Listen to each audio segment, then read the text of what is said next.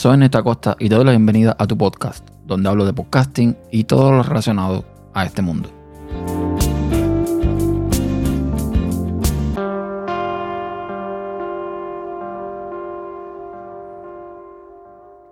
Antes de pasar al tema que les traigo hoy, quiero comentarles acerca de algo de lo que les hablé en unos episodios anteriores. Y es que estuve presentando un problema con la micro SD de la Rodecaster Pro, que por algún motivo me estaba diciendo que había que formatearla, que no estaba funcionando bien, etcétera, etcétera. Me puse en contacto con Rode. La gente de Rode me recomendaron que instalara un firmware anterior. Eso hice, lo estuve probando un par de semanas. No tuve problema. Así que volví a la versión 2.1, que es la última, desde hace también ya un tiempo, un par de semanas ya. Y sigo sin tener problema. Al parecer, no sé, parece que el firmware estaba como que mareado o algo por el estilo. Pero había algo ahí que parece que estaba funcionando mal. Y todo parece indicar que ya eso que funcionaba mal ahora funciona bien. Así que eh, lo digo para los que están usando el Rodecaster Pro y que me estén escuchando, no se asusten, que al parecer eh, no es un problema de hardware como tal, sino fue algo puntual de software. O eso espero. Entonces, pasando al tema de hoy. Hace tiempo me vino molestando algo relacionado con el nombre de mi red y de este podcast que están escuchando, que ambos se llaman Tu Podcast.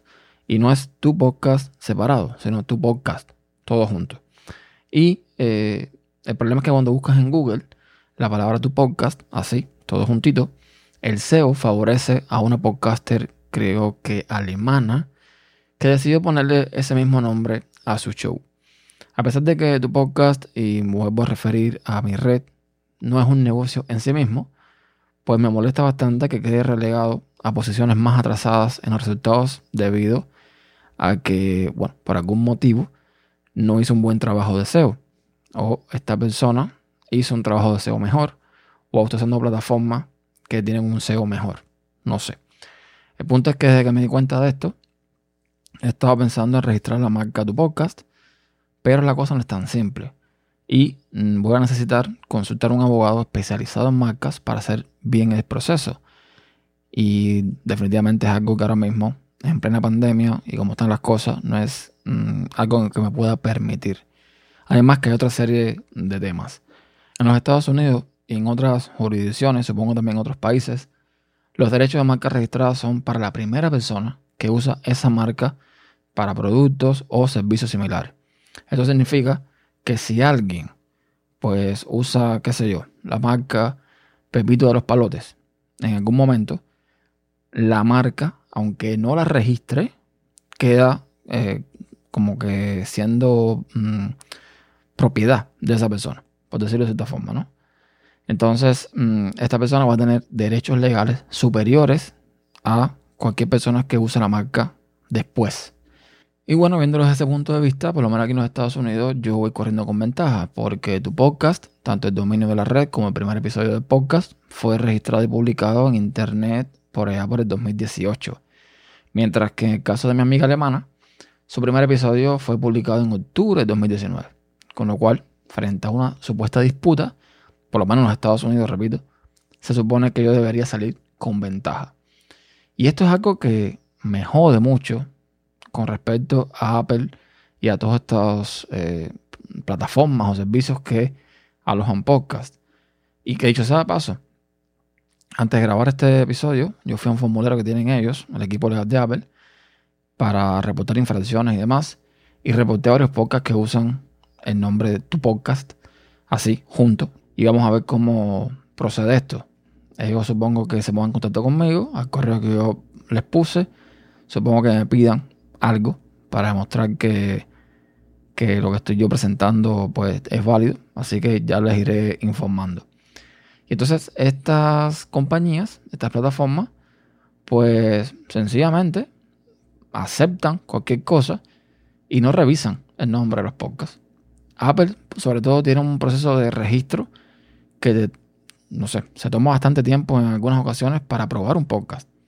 Y se supone que lo más correcto sería que a la hora de revisar un podcast, pues lo primero que hagan sea buscar en su directorio que no haya un podcast que tenga un nombre similar. Porque Esto, por ejemplo, Anchor es un desastre en ese sentido. Tú entras a Anchor buscando el nombre de un podcast y te salen 500 mil podcasts con el mismo nombre y no pasa nada. Y me parece que es algo que no debe ser.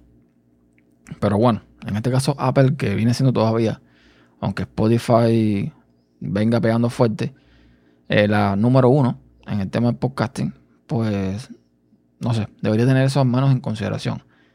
Si esta reclamación procede a mi favor, pues supongo que toda esta gente que usa el nombre de tu podcast, pues le dirán, mira, o lo cambias o lo quitas, supongo, no sé. O se lo quitarán directamente, sin, sin contar con ellos, no sé. Sería interesante de ver.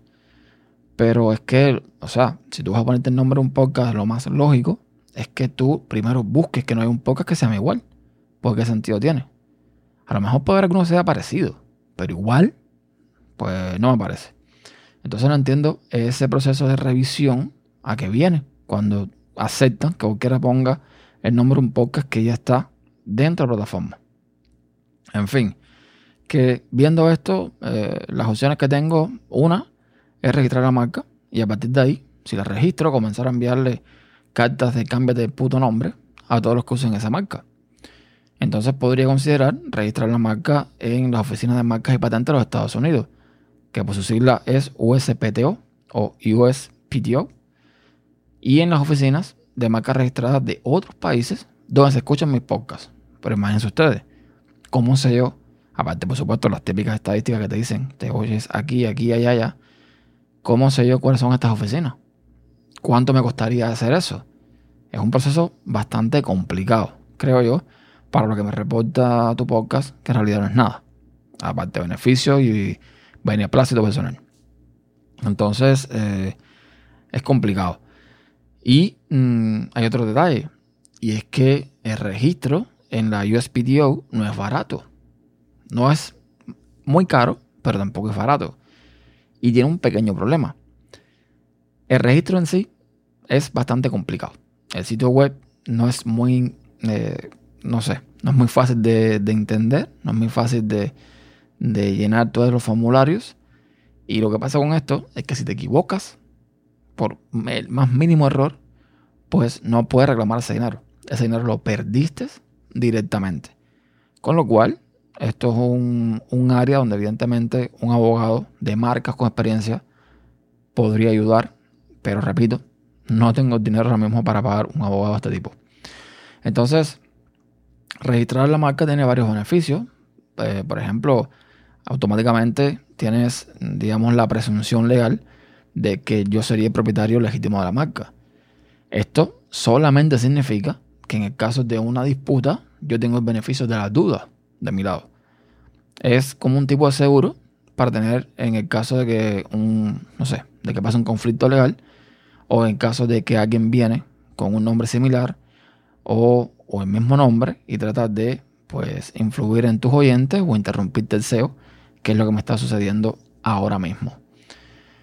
Y la otra opción que he estado barajando, aunque no me gusta mucho, sería cambiar el nombre tanto de la red como del podcast. Cambiar el tu podcast por algo menos genérico, por algo que quizás me ayude a construir o a reforzar mi marca personal y tendría sentido. Lo que pasa con esto es que tendría que cambiar un montón de cosas. No solamente el artwork, sino que muchos de los podcasts que están en la red ya se han identificado como que son parte de la red. Entonces, eh, no sé, son un montón de cosas a cambiar. Eh, hacerme la idea de que el nombre es distinto. En fin, todo un rollo que sinceramente no quiero pensar en eso. Así que voy a esperar a ver qué me dice Apple. Voy a ver qué sucede con, con todo esto que, que presenté.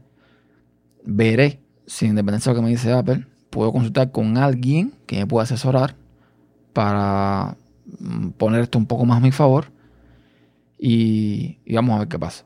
Porque sinceramente, repito, yo podría a lo mejor escribirle a esta mujer, usar el traductor, escribirle y decirle, oye, mira, eh, que yo sé que estás en alemán y estás en alemán de esa historia, pero eh, cámbiate el nombrecito, ¿eh? Que el nombrecito ya lo está usando yo hace mucho tiempo. Que esto, por cierto, yo lo hice con un, con un podcaster de Anchor. Que le escribí, o me han dicho, le envié un mensaje por Anchor. Y le dije, oye, ¿me revisaste al menos te pones el nombre? No, imagínate, no revisé, discúlpame, mira, qué sé yo. Y le dije, bueno, no creo que pueda hacer nada más que borrar el podcast o cambiar el nombre. Pero ni una cosa ni la otra, evidentemente. Y es un rollo, es un rollo. Yo creo que las plataformas deberían poner un poquito más de esfuerzo en esto. Creo que esto eventualmente llegará en algún momento. Porque verdad que es un rollo. El tema de los buscadores, el tema de las plataformas estas con, con los nombres de los podcasts, que espero que se resuelva porque de una manera u otra el problema va a saltar. Y nada, esto era lo que tenía para comentarles el día de hoy. Y esto es todo por ahora. Muchas gracias por dedicar parte de tu tiempo en escucharme. Si lo deseas, puedes dejar tus comentarios en tupodcast.com barra tu podcast y encontrarás todas las vías de contacto en tupodcast.com barra contacto. Hasta la próxima.